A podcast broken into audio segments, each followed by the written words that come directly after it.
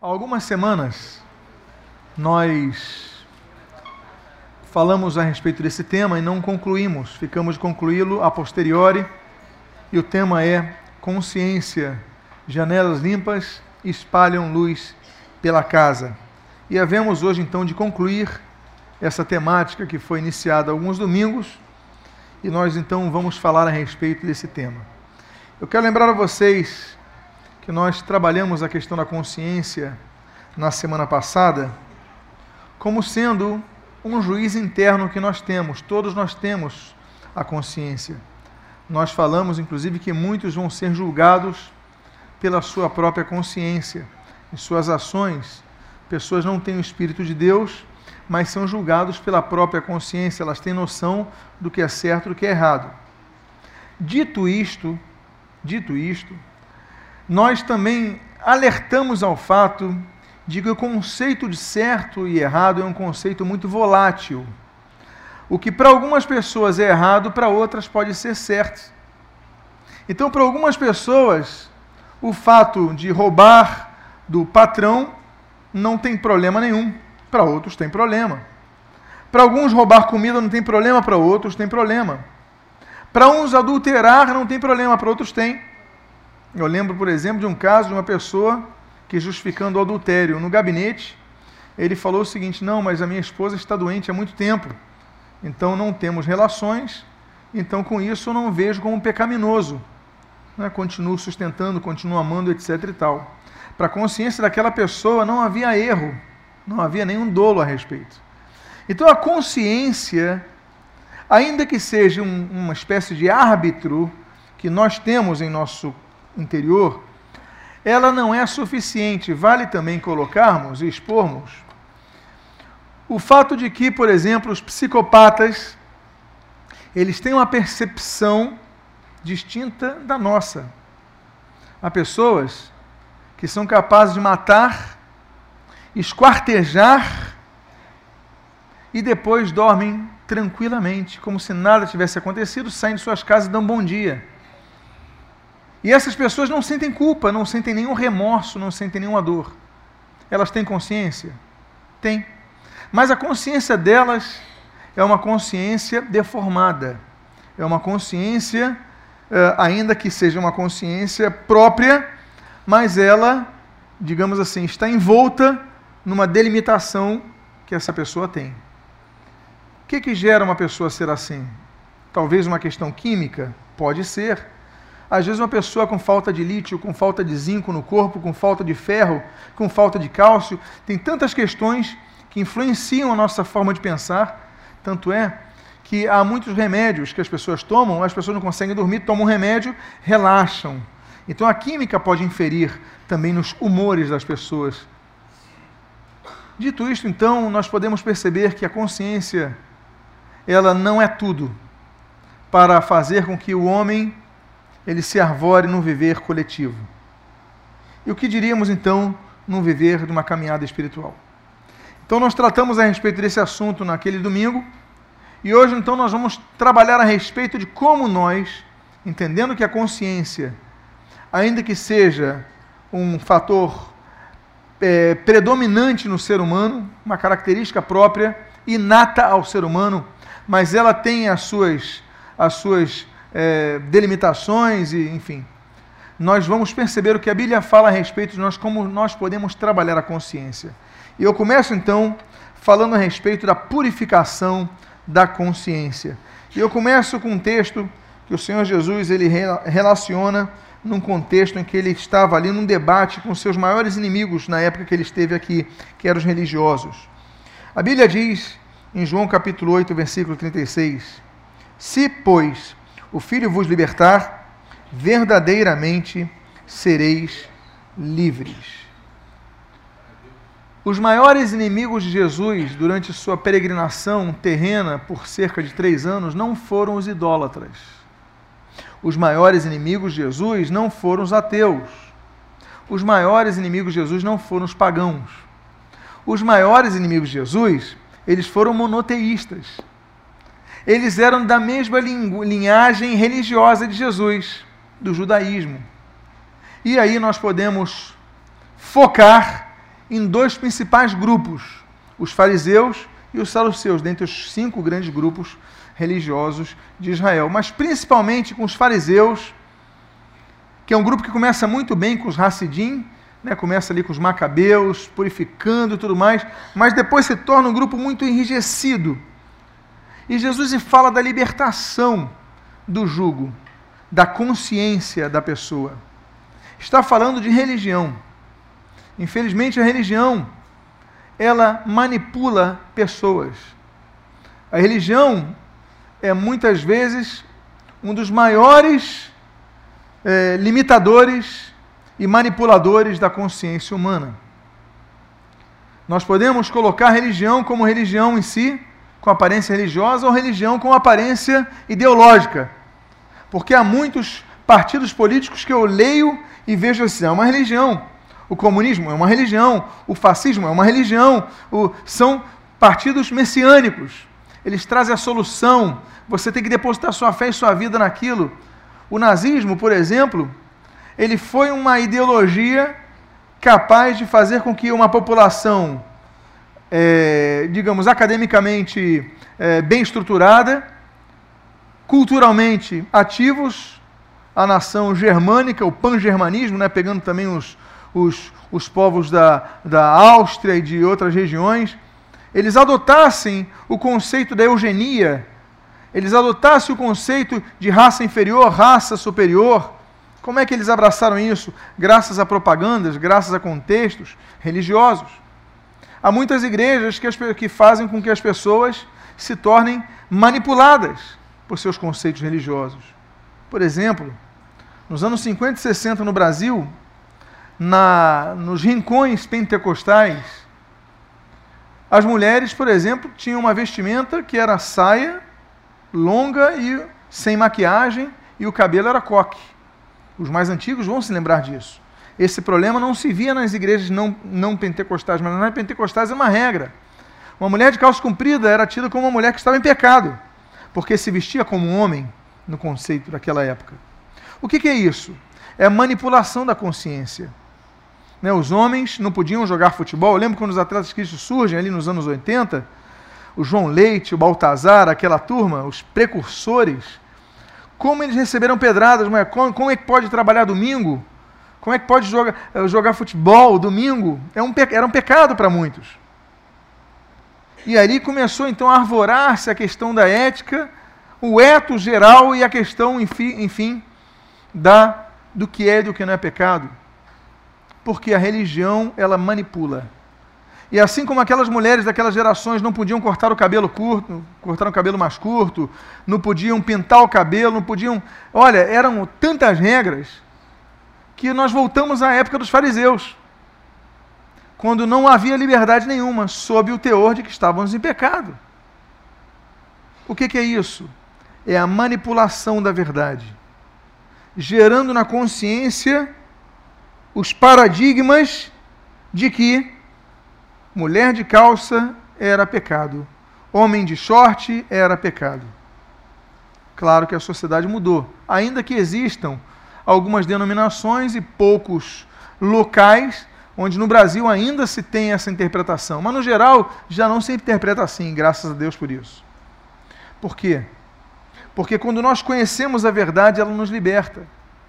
O problema da religião é que muitas vezes os líderes religiosos moldam as mentes numa espécie de lavagem cerebral consecutiva que faz com que eles não procurem a verdade na Bíblia, eles apenas aceitem a verdade pregada e aquela interpretação da verdade.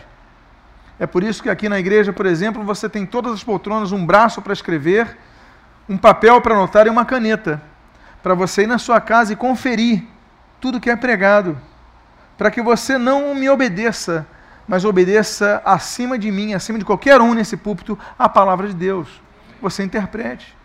Por quê? Porque líderes religiosos gostam de escravizar mentes. Líderes políticos gostam de escravizar mentes, manipular mentes. Mas Jesus, ele falou: Se, pois, o Filho vos libertar, verdadeiramente sereis livres. Debaixo de nenhum jugo afiados pela palavra de Deus. A consciência, então, ela deve ser liberta dos conceitos humanos. Há um outro texto que diz, em Romanos 8,14, o seguinte: Aí nós temos um aspecto, uma vez libertos pela palavra, será que vamos ser soltos a nossa, o nosso próximo impulso, próprio impulso, ou, enfim, é, intuição? Não. A Bíblia diz que aqueles que são filhos de Deus são guiados pelo Espírito de Deus. O texto diz assim: Pois todos que são guiados pelo Espírito de Deus são filhos de Deus. Nós temos então a percepção bíblica de que quando nós nos convertemos, o Espírito de Deus passa a habitar em nós. E como ele habita em nós, ele começa a inferir influência em nossas vidas. Nós somos seres influenciáveis, todos nós. Nós, desde pequeno, os garotos pegavam e colocavam o sapato dos pais no pé e procuravam andar. Já aconteceu contigo, com seu filho? Eu creio que aconteceu com muitos. Andando nos sapatos dos pés, querendo ser igual ao pai, né, procurando ser igual à mãe, vestindo o calçado da mãe, enfim. Os filhos procuram imitar-se alguém. Depois temos a adolescência, eles procuram imitar aqueles os astros da TV, da música e tudo mais. Sempre nós somos assim, nós absorvemos isso. Quando nós convivemos com pessoas, nos tornamos parecidas às pessoas. Né? Quando você se casa com alguém, você começa a trocar influências. Os filhos parecem com os pais, etc e tal. Enfim, mas nós temos então influências, nós somos seres assim, Deus nos criou assim, somos sociáveis. Mas nós temos nesse texto algo interessante, que nós, pela presença de Deus, também passamos a ser influenciados pelo Espírito de Deus. Porque guiar é ser influenciado. Sermos guiados, perdão, é sermos influenciados. E se o Espírito de Deus nos guia, é porque o Espírito de Deus nos influencia. Vá para essa direção, vá por aquela. E nós, em nosso espírito, acatamos. Vai lembrar e domingo que vem eu vou começar uma pequena série de mensagens aqui, muito interessante, sobre a nossa composição, espírito, alma e corpo. Quem guia quem? Quem maneja quem? Como ser mane sermos manejados por Deus?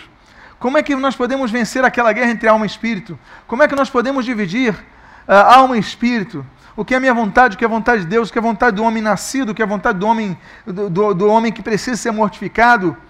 Então, a partir do domingo que vem, então, vamos tratar sobre isso. Mas o que eu quero aqui colocar é que nós recebemos a influência do Espírito para tomarmos nossas decisões, mas ele não não nos avança, não nos invade, a decisão será nossa. Por isso que nós somos julgados. Nós somos julgados porque a decisão não é tomada por Deus, é tomada por nós. Deus nos apresenta: este é um caminho, este é outro caminho, e nós decidimos qual caminho tomarmos. Mas o fato é que, quanto às nossas consciências, a palavra de Deus nos liberta da, da, da, da, da, da escravidão da religião, da escravidão das pessoas, mas ao mesmo tempo não nos deixa náufragos no mar sem nenhum rumo. Muito pelo contrário, o Espírito passa a nos conduzir. Há uma outra questão muito interessante que nós observamos quanto ao fato de que o Espírito nos conduz, mas ao mesmo tempo nós recebemos influências desse mundo. Não vivemos numa bolha plástica. Não vivemos isolados da sociedade. Nós vivemos com pessoas que nos rodeiam, com familiares, com parentes, com amigos, colegas de trabalho, colegas de estudo, colegas da igreja. E as influências são muitas. Então nós temos a libertação do homem pelo Evangelho. Consequentemente, a presença do Espírito de Deus em nossas vidas para nos dirigir, guiar, ou seja, influenciar. Mas ao mesmo tempo, Deus espera que nós façamos o nosso papel, porque não somos seres autômatos. Nós temos que lutar para buscar uma vida santificada. Então o apóstolo Paulo, quando está preso ali em Cesaré de Filipos, ele escreve uma carta aos filipenses, à igreja de Filipos, distante.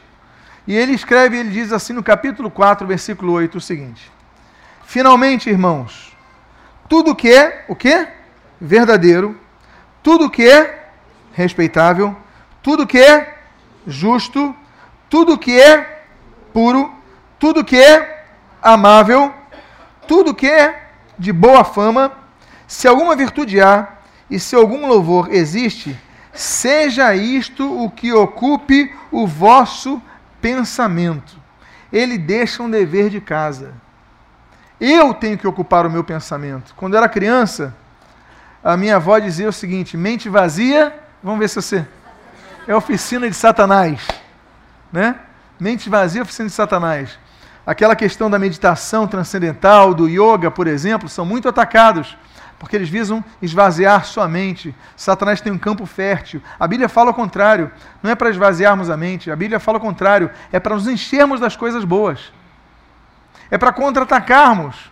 Porque a mente vazia é um terreno muito fértil, até no marketing. Quem aqui já fez propaganda em marketing, com certeza já leu aquele livro uh, de Al Rias, que é um dos grandes livros do marketing, que é chamado Marketing de Guerra, uh, defendendo a mente dos, no, dos ataques.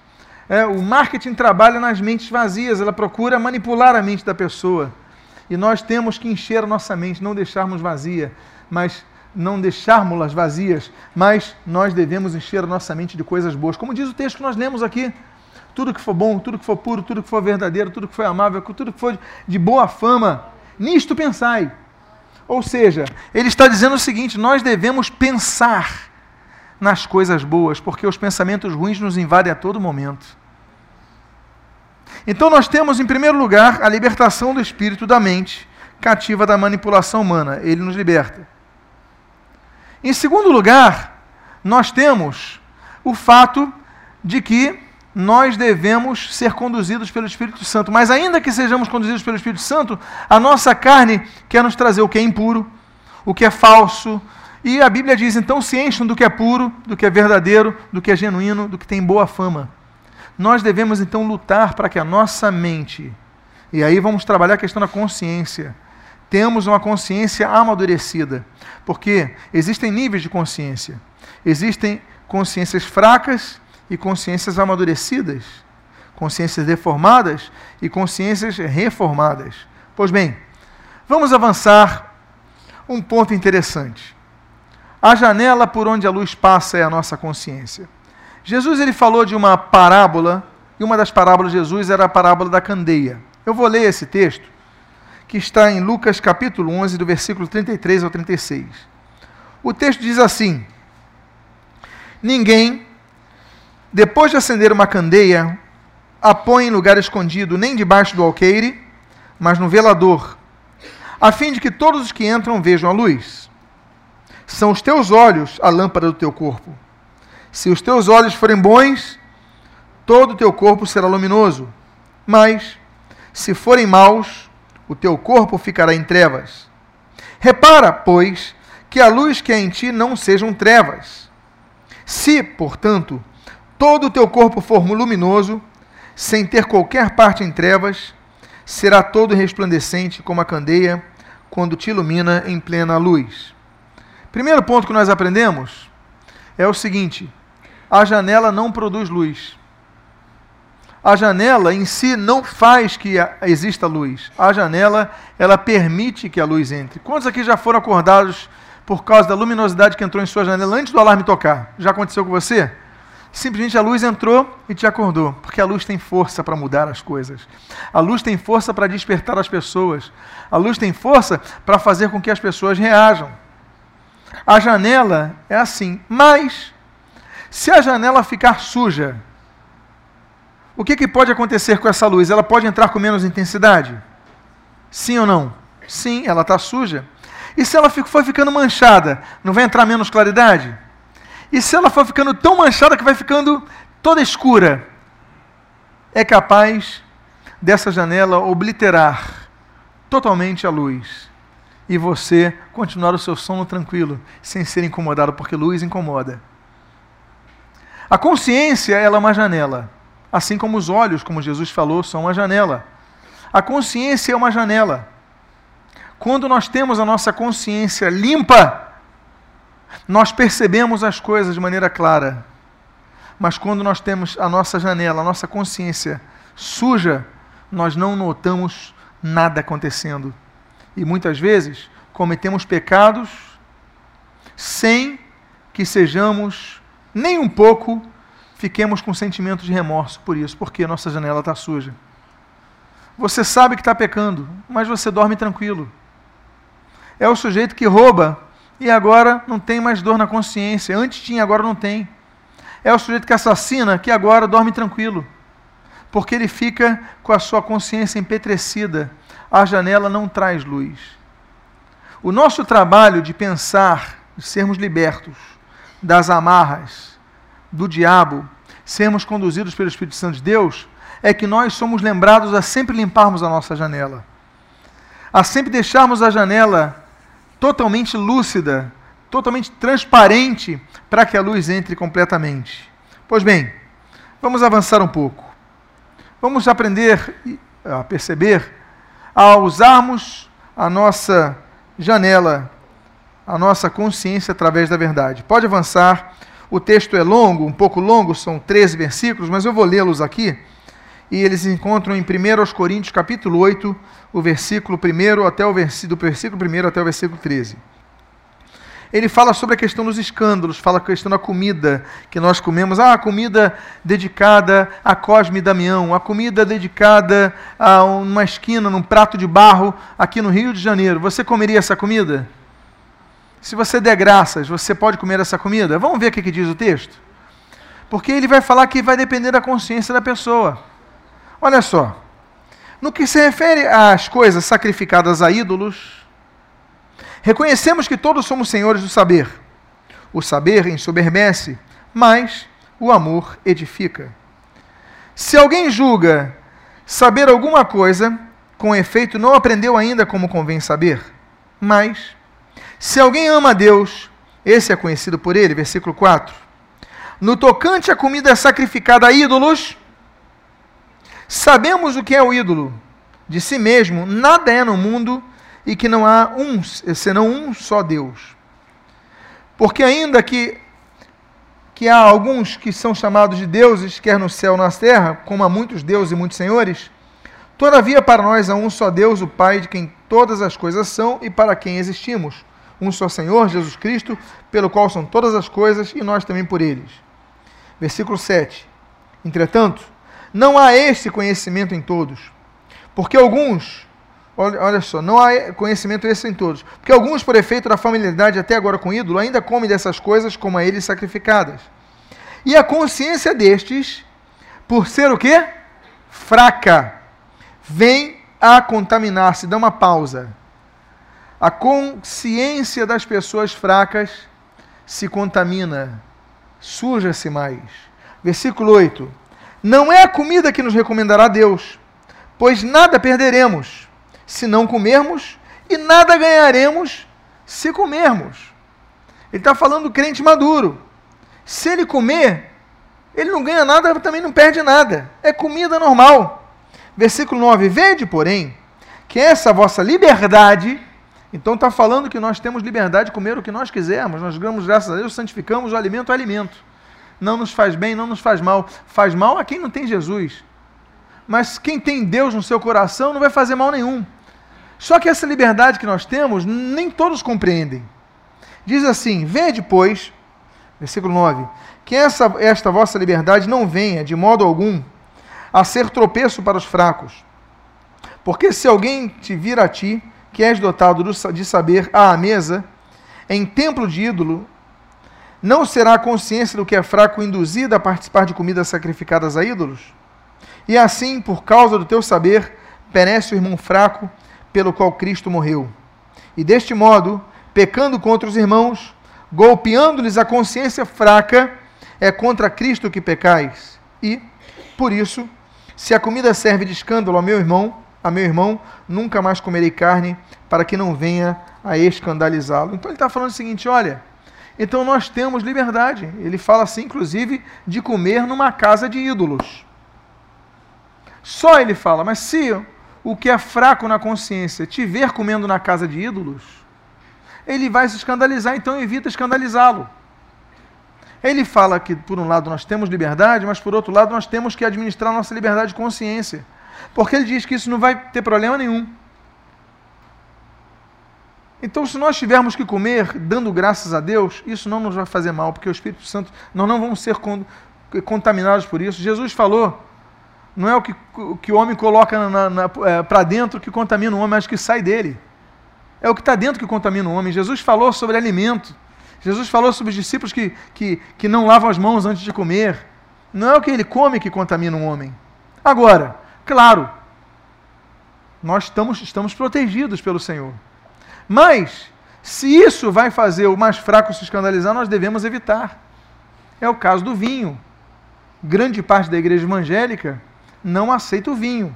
Ainda que a Bíblia diga que Jesus tomou vinho, Paulo tomou vinho, Paulo recomendou a discípulo que tomasse vinho mas alguns entendem e dizem que é suco de uva, a despeito de todas as provas sociológicas, antropológicas, dos contextos da época de Jesus, apontaram que naturalmente e obviamente era vinho. O que é pecado é contaminar-se no nível de embebedar-se. É pecado. Agora, nós respeitamos. Nós não ficamos batendo e discutindo. Porque se para eles é, então tá bom, então seja para eles. Vocês estão entendendo o que eu digo? Isso aqui é o que a Bíblia chama do conflito dos que têm consciência madura para os que têm consciência fraca, que é o diz o texto. E essa consciência fraca, que ele cita duas vezes essa terminologia, é o que faz as pessoas pecarem. Então nós temos aqui um aspecto, Jesus volta a dizer: Conhecereis a verdade, a verdade vos libertará. Nós devemos ter consciência, aqui usando então o termo, que a verdade nos conduz a libertação dos dogmas humanos, religiosos e quaisquer dogmas que queiram nos impor, nos é, é, implantar em nossa mente. Somos livres. O que nos norteia é a palavra de Deus. Pois bem, Jesus disse em João capítulo 8 o seguinte, e você conhece esse texto por causa daquela mulher que é adúltera. Lembram disso? Jesus está no Monte das Oliveiras, ele vai lá para o templo, é rápido, você faz uma caminhada de 15 minutos, você já está ali no templo, do, do sopé do Monte das Oliveiras.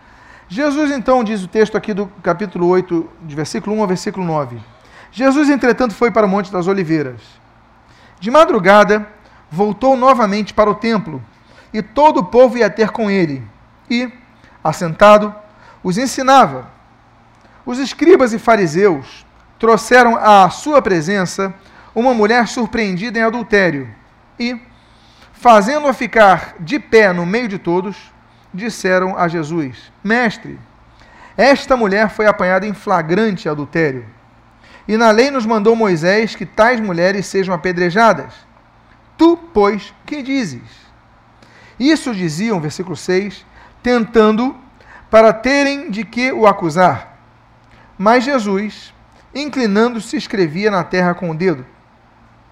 Como insistissem na pergunta, Jesus se levantou e lhes disse: Aquele que dentre vós estiver sem pecado, seja o primeiro que lhe atire a pedra. E, tornando a inclinar-se, continuou a escrever-lhe no chão. Mas, ouvindo eles esta resposta e acusados pela própria consciência, foram se retirando um por um, um a começar pelos mais velhos até os últimos, ficando só Jesus e a mulher no meio onde estava. Olha só que coisa interessante. Tentaram pegar Jesus desobedecendo a lei mosaica. Jesus, nós pegamos essa mulher em flagrante adultério, era flagrante. Não era que disse me disse, eles viram, viram a cena. Chegaram, vamos levar para Jesus, vamos ver o que, que ele vai falar, vamos ver se Jesus vai, vai quebrar a lei. Aí falam para Jesus, ei Jesus, Moisés falou que se uma mulher fosse pega em adultério, ela é apedrejada. E eles deviam estar se cutucando assim, olha, ele vai falar contra a lei de Moisés, vão pegar ele. Aí Jesus falou o seguinte, vocês estão certos. Podem apedrejá-la assim. Podem cumprir a lei de Moisés, só faz o seguinte, só pega a pedra quem nunca tiver pecado, porque você vai ter moral para matá-la. Aí diz a Bíblia que os mais velhos foram indo embora, os outros foram indo embora, ninguém tinha moral para jogar pedra na mulher. Jesus não disse que a mulher não errou. Ele falou: olha, vai e não peques mais, ou seja, você pecou. Mas Jesus deu nova oportunidade, uma oportunidade a ela. Vai e não peques mais. Jesus a perdoou. Mas que a lição que eu quero destacar para vocês não é a lição que ele dá para a mulher. Eu quero trazer a lição que ele dá para os acusadores. Porque o texto diz assim, versículo de número uh, ah, 9. Mas, ouvindo eles esta resposta e acusados pela própria o quê? Consciência. A consciência daqueles homens de que não podiam agir contra algo que não preconizavam, que não viviam, que preconizavam, mas não viviam, fez com que eles desistissem de matar aquela mulher. Olha que coisa grande. A consciência. A verdade nos confronta com a nossa consciência. É por isso que nós devemos, em todo tempo, lutar para a nossa consciência estar limpa diante de Deus. Por quê? O texto seguinte que eu gostaria de comentar é um dos textos cuja simbiose é uma das mais belas que existem. Nós temos aqui uma junção, a mixagem de fé e consciência. Olha só que coisa. Conservando o mistério da fé com o que? A consciência limpa. Conservando o mistério da fé com a consciência limpa. São duas coisas diferentes. Consciência, volta a dizer, é algo inato ao ser humano, em sua meta, composição metafísica. Todo ser humano tem consciência. Algumas fracos, outros fracos, outros mais amadurecidas, algumas consciências é, deformadas, outros, outras consciências reformadas. Todos têm consciência. Mas o interessante é que ele une a consciência humana com a fé. Por quê? Porque ele diz que nós só podemos conservar a nossa fé quando temos a consciência limpa. Porque quando nós não temos a consciência limpa, a nossa fé ela vai ser deformada. Um exemplo. Vamos usar o caso de pregadores. O sujeito, pregadores não, líderes, líderes cristãos o sujeito começa a pecar. O sujeito começa a sujar, lembra aquela, aquela história da janela? Começa a sujar a janela da sua alma, os seus olhos, mas aqui é a consciência. A luz começa a penetrar com menos força, e com isso começa a incomodá-lo menos. Incomodado menos, ele continua sem ser despertado pela força da luz. Ele continua pecando. Então ele começa a fazer coisas erradas. Há líderes que estão extorquindo o dinheiro das suas ovelhas. Há líderes que estão se aproveitando da debilidade de suas ovelhas. Por quê? Porque não conhecem a Bíblia? Não, eles conhecem a Bíblia. Porque eles sabem pregar? Não, eles sabem pregar. Não sabem pregar? Sabem pregar. Sabem louvar, sabem fazer tudo. O fato é que a fé deles começa a ser diminuída, mirrada e morta porque a consciência deles não está limpa, não entra a luz. A luz tenta entrar, mas não consegue. Por isso que esse texto de Timóteo é tão importante, porque mostra que quando a nossa consciência ela não está limpa, nós começamos a ter a nossa fé afetada. Aí você vai para um púlpito sem fé, você vai para o ministério sem fé, você vai para o culto sem fé. Você louva a Deus com a sua voz, mas não tem fé naquilo que você canta. Quando ele cantou aquela canção, Vem com Josué ele falou alguma coisa de destruir barreiras e cadeias. Essas declarações que o líder de louvor faz, são declarações que ou você vai cantar, ou você vai assimilar e dizer sim, essas cadeias vão cair, você colocar a tua fé naquilo. Você está entendendo o que estou dizendo? Nós temos que aproveitar a força do louvor, nós temos que aproveitar esse momento para ir além das canções são declarações de guerra, são posturas que ajudam a nossa vida. Não é só palavra, o louvor liberta e transforma. Temos que estar aberto porque é declarado o que é cantado aqui, o que é exercido aqui.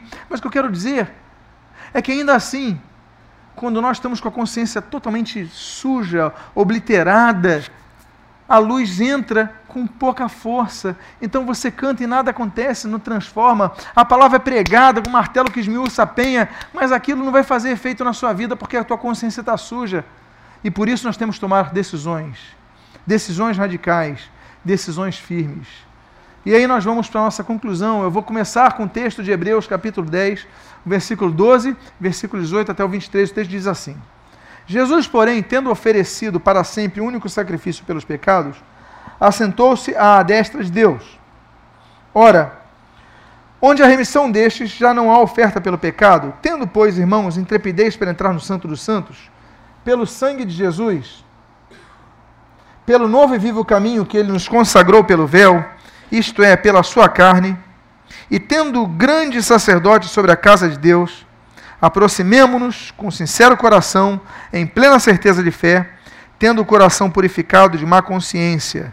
Vou repetir, versículo 22. Aproximemo-nos com sincero coração, em plena certeza de fé, tendo o coração purificado da má consciência e o corpo lavado com água pura, guardemos firme a confissão da esperança sem vacilar, pois quem fez a promessa é fiel. Nós sabemos que o sumo sacerdócio era algo muito importante naquela época, como é hoje ainda, que tenhamos um sumo sacerdote definitivo que é Jesus. Mas na época do Antigo Testamento nós tínhamos três tipos de judeus. Existem três tipos de judeus sobre a terra. Um se chama Israel, outro se chama Leviim, outro se chama Cohen, ou Coenim. Coanim, ou seja, os Cohen, são sacerdotes. Os Leviim são os levitas e Israel é o resto do povo. Levitas e Coanim, levitas e sacerdotes, são por hereditariedade entre os judeus. Os que não pertencem à linha de Levi ou à linha sacerdotal dentre de Levi, então são Israel. Todos estes, apenas um podia entrar no Santo dos Santos, que era o sumo sacerdote. Não era o sacerdote, era um dos Coanim que era o sumo sacerdote. Quando Jesus morre, um dos sinais mais visíveis é que no templo de Jerusalém, o véu, a cortina que separava o santo dos santos dos santos é rasgada, simbolizando com isso que Jesus passou a ser o único sacerdote, o único sumo sacerdote, nos dando acesso direto ao trono de Deus. É por isso que nós cantamos no Santo dos Santos. Podemos entrar no Santo dos Santos. A grande questão é: será que podemos? Porque Jesus nos permite entrar no Santo dos Santos. Jesus é o sumo sacerdote. Mas será que todos nós podemos? A Bíblia diz que não. A Bíblia diz nesse versículo 22 que nem todos podem. Ela coloca uma condicional para entrar no Santo dos Santos. Eu vou repetir o versículo 22. Aproximemo-nos com sincero coração, em plena certeza de fé, tendo o coração purificado de má consciência e lavado o corpo com água pura. Ou seja, nós devemos ter a consciência limpa para nos aproximarmos dos Santos dos Santos. Nós podemos aproximar? Podemos. Mas nós devemos, por isso, confessar nossos pecados diante de Deus. Ter a consciência limpa, dizer: Deus, eu pequei. Eu falhei. Porque a primeira coisa que você tem que fazer é ser sincero diante de Deus. Não adianta você tentar dar desculpa. Deus, eu falhei porque a carne é fraca. Eu falhei por causa disso, não. Seja sincero, eu falhei porque eu quis. Eu falhei porque eu fui fraco, sim. Mas falhei. Seja sincero diante de Deus. Porque Deus gosta de gente sincera. Aí você fala, mas Deus, eu me arrependo de meus pecados. Eu tenho vergonha de meus pecados. E eu declaro que minha voz que não vou, minha própria voz que não vou mais falhar diante de ti. E aí você se confessa a Deus. E aí você tem o seu pecado purificado. E aí você tem a sua consciência limpa. Porque aí você pode adorar a Deus em espírito e em verdade. A Bíblia diz que Deus não procura quem é branco ou quem é preto, quem é amarelo ou quem é azul, quem é vermelho ou quem é qualquer cor que você queira dar. Deus não procura pessoas pela raça, Deus não pessoa, procura pessoas pelo grau acadêmico, Deus não procura pessoas pela cultura, Deus não procura pessoas. Deus diz, a Bíblia diz que Deus só procura um tipo de pessoas. A Bíblia diz: Deus procura verdadeiros adoradores que o adorem em espírito e em verdade. Deus está procurando adoradores. A questão é como você vai adorar se você tem consciência suja diante de Deus. Por isso, eu vou para o último slide. E no último slide nós podemos ler o seguinte: 1 João capítulo 1, versículo 9. Se confessarmos os nossos pecados, se é uma condicional? Sim ou não? Se. Se confessarmos os nossos pecados, ele é fiel e justo para nos perdoar os pecados e nos purificar de toda injustiça. O único caminho para chegarmos ao Santo dos Santos não é irmos à igreja, não é termos a Bíblia, nem lermos a Bíblia, nem conhecermos a Bíblia de cor. O único caminho é Jesus, através da confissão de pecados. Porque se nós confessarmos pecados, ele purifica o nosso ser, ele purifica a nossa consciência. E aí nós aplicamos a palavra que nós lemos em João 8. Conhecendo a verdade, ela nos liberta. Conhecendo a verdade, ela nos purifica. Conhecendo a verdade, ela nos transforma. Porque se confessarmos nossos pecados, ele nos purifica de tudo. Aí você tem a sua consciência tranquila. Você pode construir a sua consciência, pode louvar ao Senhor, pode entrar no Santo dos Santos, através do único e perfeito caminho que é Jesus Cristo. Eu convido você a, por favor, ficar de pé nesse momento. Eu quero fazer uma oração. Eu quero fazer uma oração nesse momento por você, por cada um de nós presentes. Oração que essa oração seja uma oração feita do seu coração, não seja do meu coração, seja do coração de cada um de nós individualmente. Que você possa colocar a mão no seu coração e dizer: Deus, purifica o meu coração. Que você possa pedir perdão a Deus nesse momento. Que você possa falar assim: Deus, em nome de Jesus eu confesso meus pecados a Ti. Eu confesso meus pecados aqui e declaro com a minha própria voz, Deus amado, que em nome de Jesus eu preciso meu coração purificado para entrar na tua presença, para estar na tua presença. A tua palavra diz através de Josué: santificai-vos, porque amanhã o Senhor fará maravilhas no meio de vós. Pai amado, nós precisamos nos santificar, por isso nós oramos, para que purifiques nossa consciência, Deus. Porque a Bíblia fala aqui da consciência deformada, a consciência suja, a luz entra, mas entra sem força, sem oferecer, sem transformações a pessoa continua dormindo o sono da sua vida. Mas, Pai amado, nós queremos limpar essa janela. Nós queremos que a tua luz entre com força para nos fortalecer, nos reanimar, nos levantar. Pai amado, purifica os nossos corações. Confessamos nossos pecados a Ti e pedimos, Deus, fale conosco nesta manhã. E o que nós pedimos, Deus, nós te agradecemos em nome de Jesus. Amém e amém. Se você sentar, diga para a pessoa que está do seu lado, confesse-se a Deus a todo momento.